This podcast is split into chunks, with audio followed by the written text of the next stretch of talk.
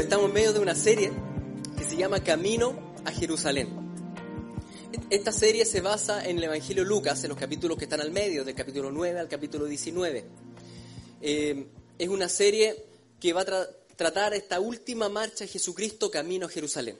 En el capítulo 9 vemos que Jesús afirma el rostro y dice, vamos a Jerusalén. Estuvimos estudiando las primeras conversaciones con los primeros que querían seguir o él llamaba. Y después estuvimos estudiando el capítulo 10, cuando él envía a los 70 como heraldos de, este rey que iba a pasar por todos los poblados.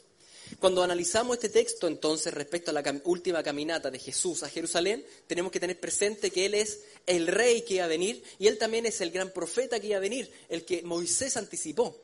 Entonces, cuando Él va a hablar y va a enseñar, es Dios mismo que está ocupando a Jesucristo como vocero. El único que ha visto al Padre, Jesucristo el Verbo, Dios y hombre, que va a hablar directamente a nuestros corazones. Hoy, el domingo pasado era importante entender su oficio de rey, el por qué envía a los heraldos. Hoy día va a ser importante considerar su oficio profético, porque lo que Él nos va a decir son palabras del Señor. Vamos a partir del versículo 25, que es donde quedamos el domingo pasado. Dice así, he aquí, un intérprete de la ley se levantó y dijo, para probarle, maestro, ¿haciendo qué cosa heredaré la vida eterna? Un intérprete de la ley. Resulta que aparentemente Jesús estaba enseñando, estaban todos sentados, y de repente uno se levanta. Y el que se levanta era un intérprete de la ley. ¿Quién eran estos personajes? Eran los también llamados escribas. ¿Quién eran los escribas? Eran aquellos que se sabían al y al derecho la ley de Moisés, el Antiguo Testamento. Los primeros cinco libros, que era la Torá, y después también todo el Antiguo Testamento. ¿Y a qué se dedicaban ellos? A estudiar el Antiguo Testamento y a enseñarlo a la gente. Por tanto, los escribas o los intérpretes de la ley eran los predicadores de la época. Ellos estaban muy asociados a un grupo que eran los fariseos. ¿Quiénes eran los fariseos?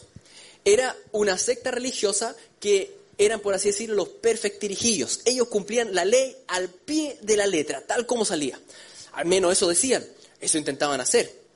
Hasta ahí la definición nos parece buena porque tenemos a los predicadores de la ley y a los cumplidores de la ley. Pero eso era externamente, porque en realidad ellos tenían un gran drama.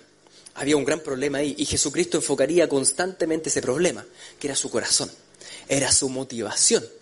Ellos hacían todas estas cosas aparentemente buenas, pero lo hacían porque pensaban que así, con sus obras, ellos se salvarían a sí mismos. Porque pensaban además que ellos eran mejores que los demás. Y por tanto despreciaban a los demás. Despreciaban a, los, extranjeros, no se juntaban con extranjeros. Despreciaban incluso a los judíos, porque decían que los demás judíos eran ignorantes de la ley, así que los trataban como ignorantes, como malditos, dice Juan 7.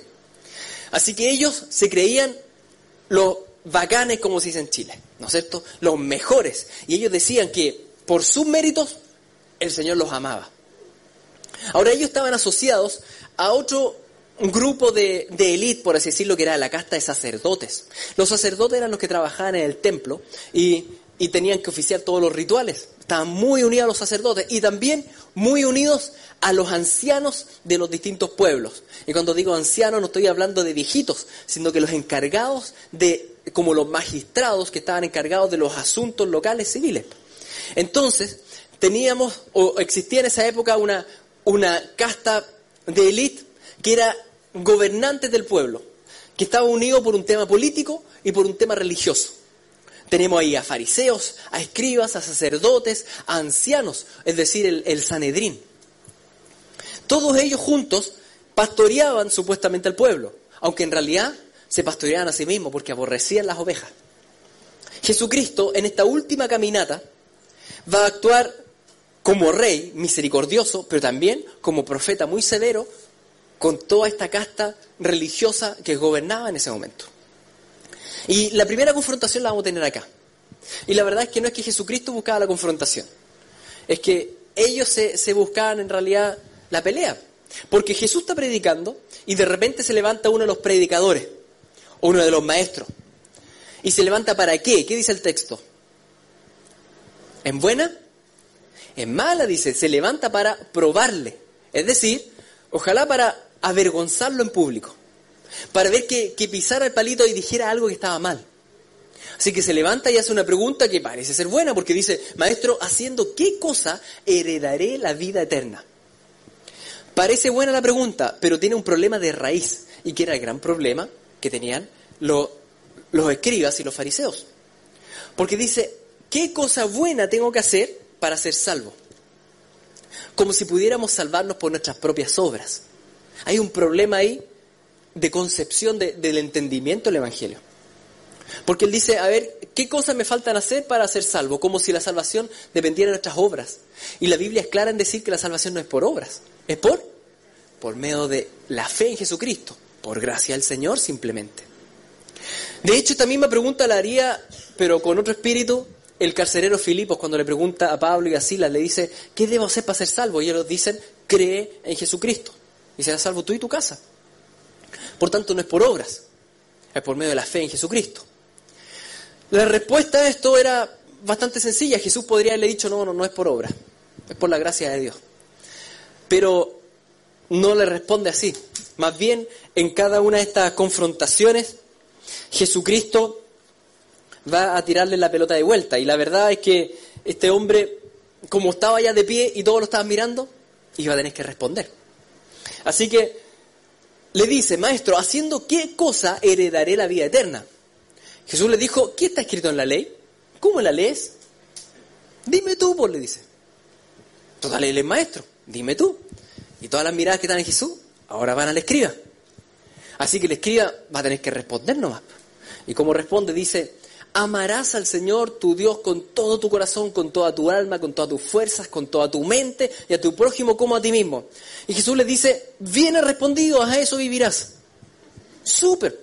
Respondió del libro. Este escriba sabía la Biblia. No le faltaba conocimiento bíblico. Tal vez le faltaba conocimiento del Señor. Y responde esto. Cuando Jesús le dice, bien ha respondido, a esto vivirás, ¿está mintiendo? No, no está mintiendo.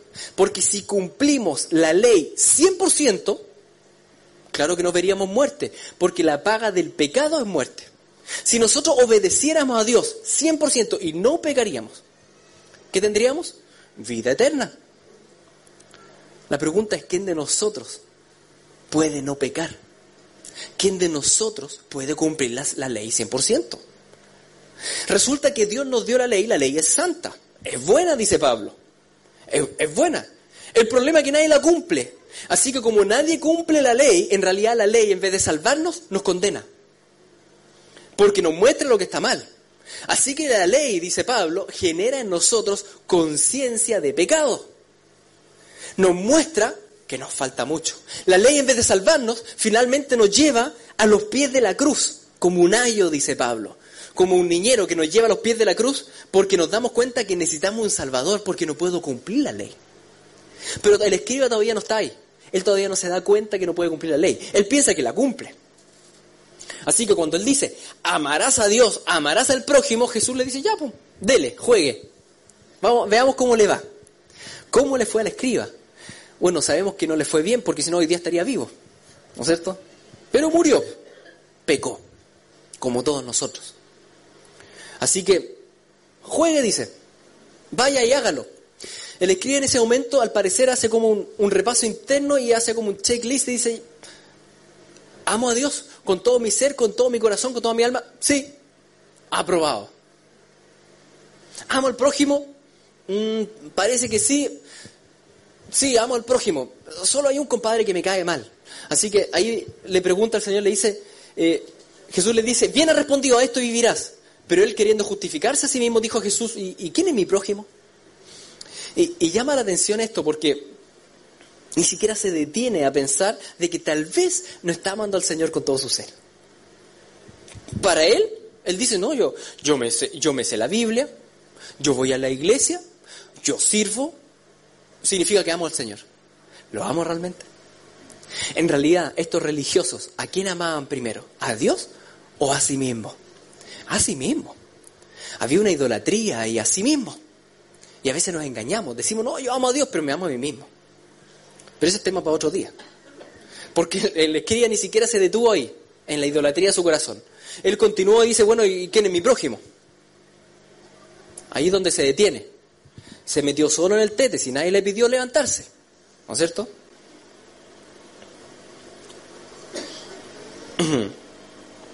¿Qué debo hacer? ¿Quién es mi prójimo?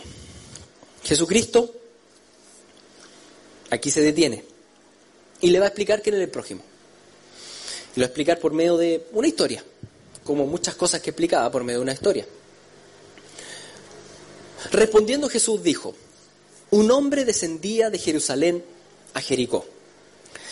Antes de continuar, recuerden un poco la geografía de, esa zona que les mostré hace como dos domingos atrás.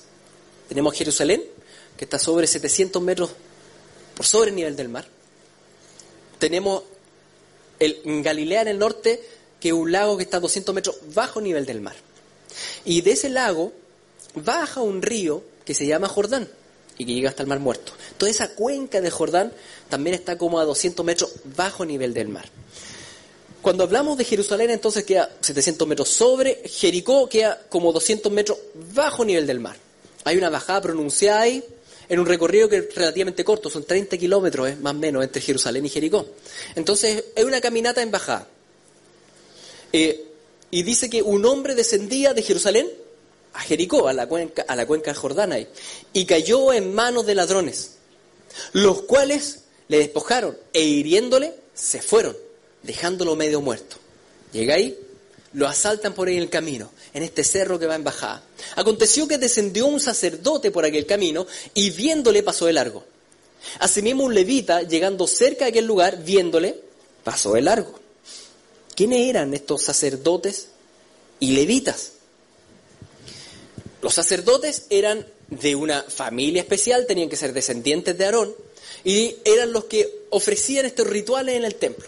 Hacían los holocaustos, los sacrificios, por así decirlo, era como una especie de mediador entre Dios y el hombre. Oficio que se finaliza en Cristo. Porque una vez que viene Cristo, nunca más la Biblia habla de sacerdotes, sino que habla de que ahora todos nosotros somos real sacerdocio en Cristo. Por eso nosotros no, no, no, nos llamamos sacerdotes, por así decirlo. Todo eso se cumple en Cristo. Pero en esa época estaba el oficio profético ahí, o sea, el sacerdocio, por así decirlo. Y también estaban los levitas. ¿Quién eran los levitas? Una tribu específica de Israel que estaba a cargo de todas las cosas del templo. No los rituales propiamente tal, sino que de arreglar, de, pintar, de, de, hacer de alguna forma servir en lo que sea, servir en cualquier ministerio, incluso la alabanza, en distintas cosas que tenían. Los levitas. Para ellos, hablar de sacerdotes y levitas era algo, eran los que estaban conectados con el Señor supuestamente, eran, eran los más cercanos al Señor supuestamente, los que sabían. Y sin embargo vemos que aquí hay un hecho que es obvio. Hay un hombre que está herido en el piso Pasa el sacerdote y lo ve y sigue. Pasa un levita, lo ve y lo sigue. Eh, el impacto de esto para los judíos como si hoy día Jesús dijera acá, miren, había un hombre que estaba por ahí herido y resulta que un pastor evangélico pasó y pasó de largo. Y después pasó un ministro de alabanza y lo vio y pasó de largo. ¿Esto no se supone que conocen al Señor? Y, en ese momento la historia, silencio absoluto, ¿a qué quiere llegar? Y viene el giro de la historia. Pero un samaritano que iba de camino vino cerca de él y viéndole fue movido a misericordia. ¿Quién eran los samaritanos? La historia se remonta a siete siglos antes de Cristo. Siete siglos antes de Cristo, Israel estaba dividido en dos naciones, el reino del norte, el reino del sur. El reino del norte se llamaba Israel, el reino del sur se llamaba Judea. El reino del norte tenía como capital Samaria, el reino del sur tenía como capital Jerusalén. Los asirios atacaron Samaria y destruyeron el reino del norte y se llevaron las diez tribus que estaban ahí, se las llevaron al exilio. ¿Qué hizo el imperio asirio para que ese, ese territorio que estaba trabajado no se perdiera? Trajeron de otras naciones conquistadas, trajeron a personas que vinieran a habitar a Samaria, que después se llamarían samaritanos estas personas. Estas personas vendían de distintas naciones y estas personas traían sus propias creencias. Con el pasar de los siglos se entremezclaron con los judíos que estaban en el sur. Así que en realidad eran una mercocha de creencias y eran los quiltros. ¿Me entiendes? mezcla de sangre, mezcla de creencia, kiltrop. Y los judíos propiamente tal, no, no los querían. No los tenían en menos. No, porque eran mezcla.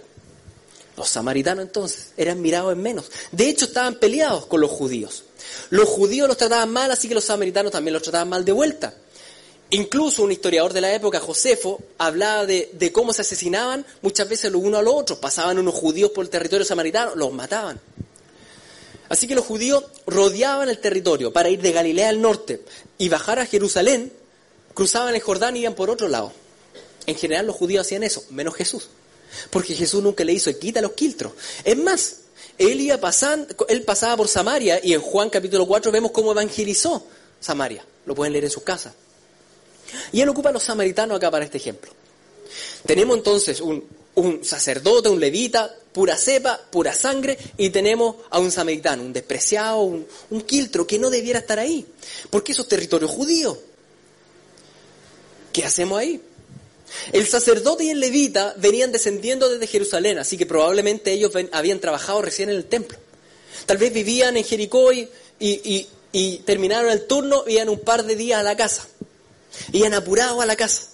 Habían terminado de servir al Señor. Un servicio que solo era dentro de las cuatro paredes del templo. Y no se dan cuenta que el servicio al Señor no se trata solo de las cuatro paredes del templo. No se trata solo del servicio dominical. Y después tenemos un samaritano que en realidad nunca, ellos no iban al templo. Ellos no iban a Jerusalén. ¿Cómo se iban a meter a Jerusalén? Era territorio enemigo. Y este samaritano, y aquí es donde viene el giro de la historia, viéndolo, es movido a misericordia. A misericordia. En griego esa palabra es splagnisomai. Lo esplágnico es de las entrañas es sentir una compasión por el otro, pero que proviene desde las entrañas, te lleva a movilizarte. No es simplemente sentir pena. No es como que uno ve la noticia y dice, oh, qué pena, y listo, se me olvidó ya. No, esto, esto moviliza. Es una compasión que te lleva a acción. Es la misericordia verdadera. Inmediatamente nos damos cuenta que Jesucristo va, quiere hacer eco de un versículo famoso que él se lo va a decir a los escribas y fariseos una y otra vez, que es Oseas 6, 6. En Oseas 6, 6 dice el Señor, porque misericordia quiero, no sacrificio, conocimiento de Dios más que holocausto. Al Señor, más que los rituales, le importa lo relacional, el amor. No, no quiero sacrificios, Quiero que seas misericordioso. Quiero que me conozcas. Quiero que entiendas cómo actúo yo y quién soy yo. Y asimismo, hazlo tú. Por mucho que conocían la ley, esa ley los había llevado solamente a hacer rituales, pero no habían conocido al Señor. Conocer cómo es el Señor. Qué grande misericordia. Qué grande misericordia.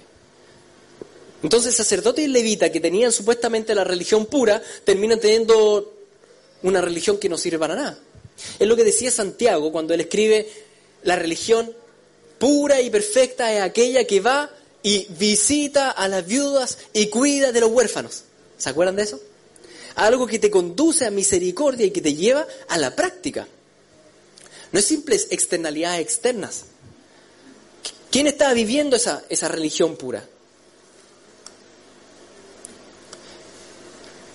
La pregunta que nos llega a nosotros ahora es, bueno, ¿y nosotros? ¿Cómo estamos nosotros con esto? ¿Somos más parecidos al, al escriba, al sacerdote, al levita? ¿Sentimos una compasión desde las entrañas por las personas, una compasión que nos mueve? Ah, porque a veces somos como los escribas, sabemos toda la Biblia, incluso la hemos enseñado, venimos a la iglesia, participamos de la iglesia, pero cuando veo a alguien con alguna necesidad, paso de largo. ¿Cómo estamos nosotros? ¿Cuándo fue la última vez que sentiste esta misericordia, esta compasión desde las entrañas por alguien y te detuviste? Por alguien que no conocías. Y no estoy hablando solamente de algún necesitado que está tirado en la calle literalmente, que también puede ser, sino que estoy hablando de, de que este mundo está lleno de quebrantados del alma y heridos de corazón y, y familias destrozadas. ¿Cuándo fue la última vez que te conmovió algo así y te detuviste? Y tenemos que reflexionar esto. Tómese un minuto y recuerde la última vez. Recordemos cuándo fue la última vez.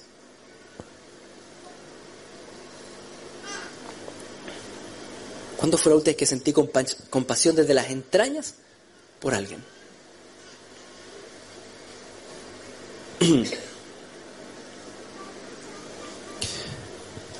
Misericordia quiero, dice el Señor, no sacrificio. Tal vez no hemos sentido compasión por nadie de esta manera, que nos ha movilizado en el último mes, o tal vez ni siquiera el último año. Y ahí probablemente ocurre el siguiente problema. ¿Y qué es lo que este samaritano no hizo? Dice, un samaritano que iba de camino vino cerca de él y viéndole fue movido a misericordia y acercándose vendó sus heridas echándole aceite y vino. Fíjense que dice dos veces que se acercó a él, que vino cerca de él. A veces incluso fallamos en ese primer paso, en acercarnos.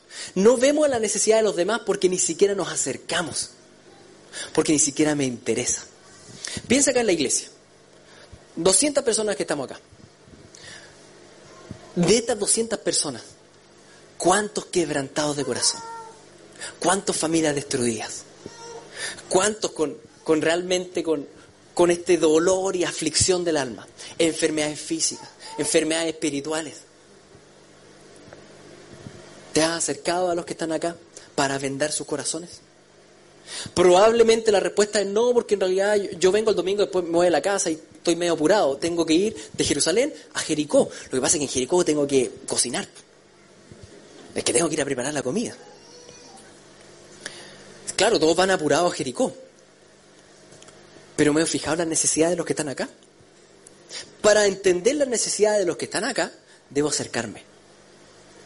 Debo venir cerca de él, acercarme y preguntar. ¿Cómo te llamas? ¿Hace cuánto viene a la iglesia? ¿Cómo está tu vida? ¿Cómo ha estado tu relación con el Señor? ¿Cómo estás? Porque si no me acerco, ¿cómo voy a saber? Pero preferimos ser como el sacerdote y el levita. Voy a hacer mi ritual, le canto al Señor, le levanto los brazos y después para la casa. A Jericó, rapidito, saliendo del templo, que nada me interrumpa.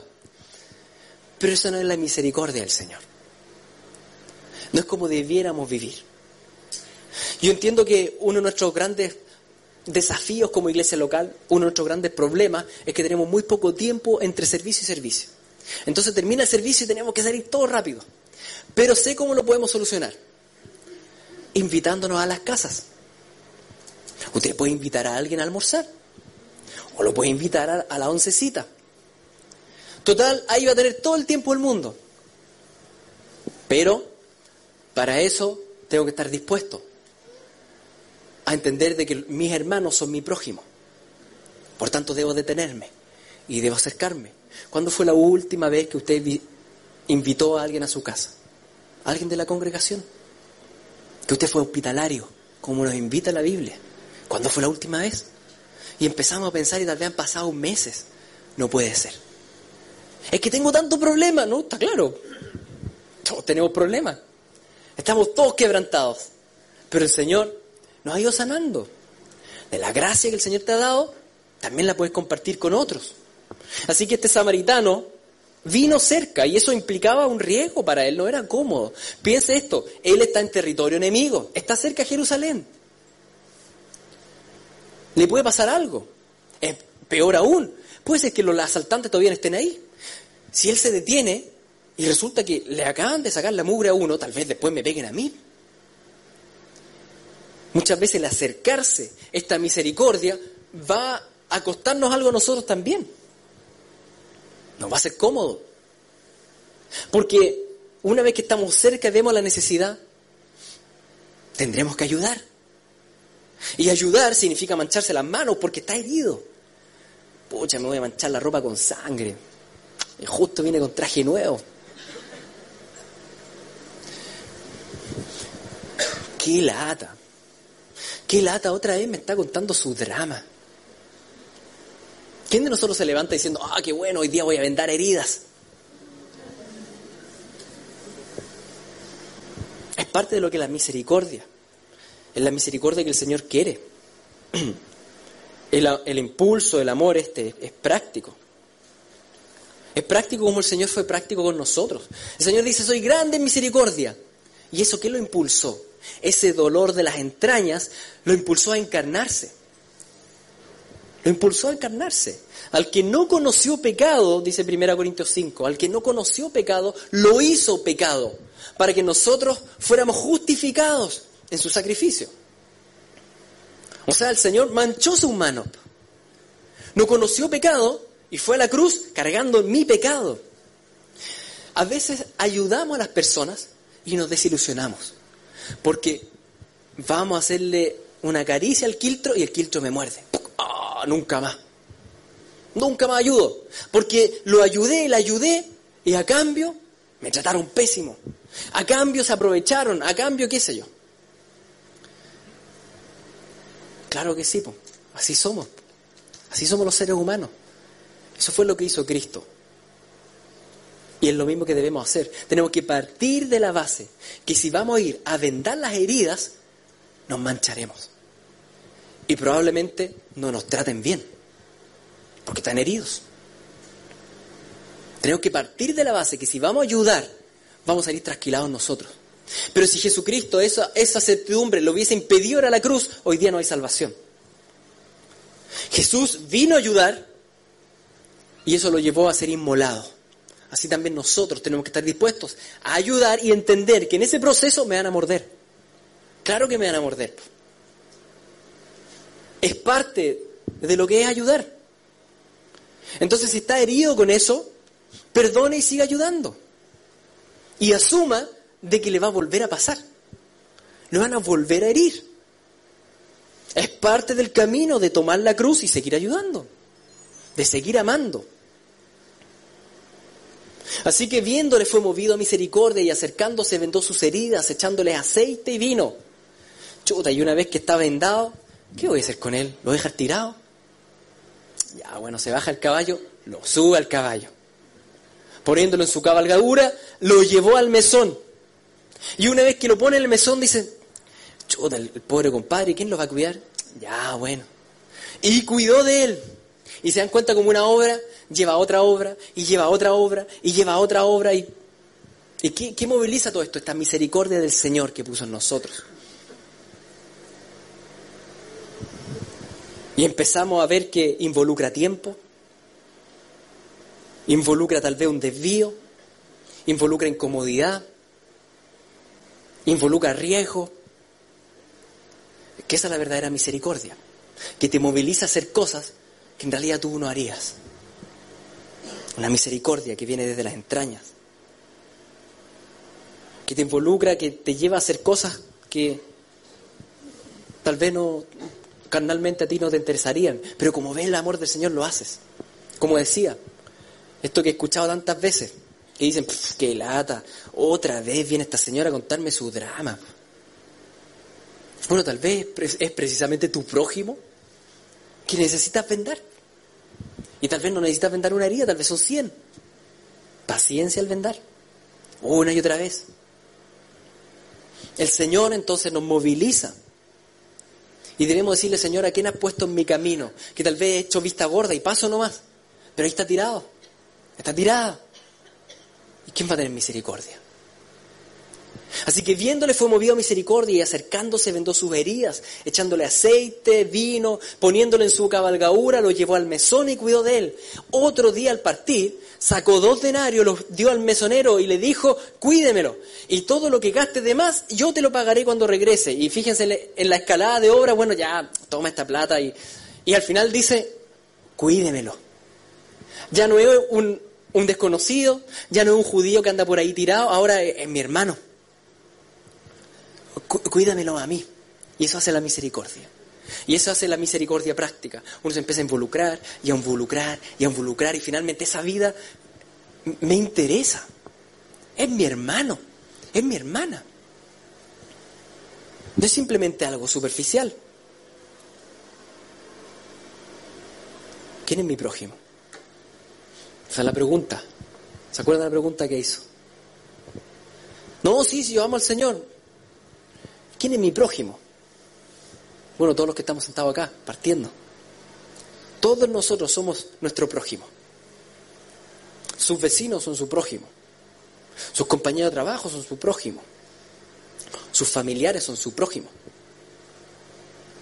Aquellos con los cuales usted se topa y que ve que están tirados en el camino. Y que nosotros hemos hecho vista gorda nomás. Y hemos seguido. Pero que es tiempo de detenerse y vivir el Evangelio. Propiamente tal como lo predica Jesucristo. ¿Quién pues de estos tres te parece que fue el prójimo del que cayó en manos los ladrones? Y el escriba todavía paradito, ¿no es cierto? Y todos lo miran. Bueno, dice él, bueno, el que, el que usó de misericordia con él. Súper, le dice, tú sabes súper bien las cosas, anda y hazlas. Y así nos dice a nosotros también. Súper. Supongo que todo lo que hoy día han escuchado ya lo sabían. Bien, vayan y háganlo. Nada más. Si ya lo sabíamos. Veíanlo. El escriba se fue humillado porque el mandamiento de Dios estaba más allá de sus capacidades humanas y en realidad nos pasa a nosotros también. Esto que acabamos de conversar está más allá de nuestras capacidades. Nuestra carne siempre quiere el mal, el egoísmo, la comodidad. El Señor nos manda a mirar afuera, a mirar a los quebrantados, a los necesitados. Para eso, Él mismo nos capacita. Y aquí es donde está la belleza del Evangelio. No podemos solos, pero una vez que el Señor está en nuestra vida, el Espíritu Santo nos permite bendecir y amar a otros. Por el poder de su Espíritu, Él nos transforma, Él te ha capacitado para que tú tengas esa misericordia desde las entrañas, esa compasión que lleva a acción. El Espíritu Santo ha puesto eso en ti. Entonces cada vez que te hable, detente. Esta semana va a poner necesitado alrededor tuyo. Él lo va a hacer. Y estoy seguro que lo ha hecho todas las semanas.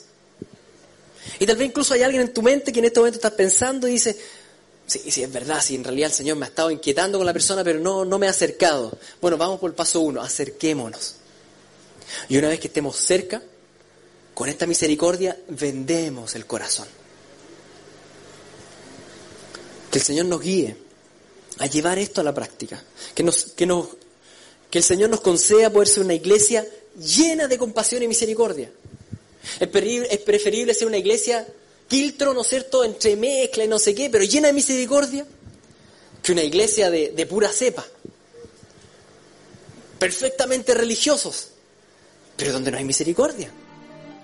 Que el Señor nos conceda esa compasión que mueve acción.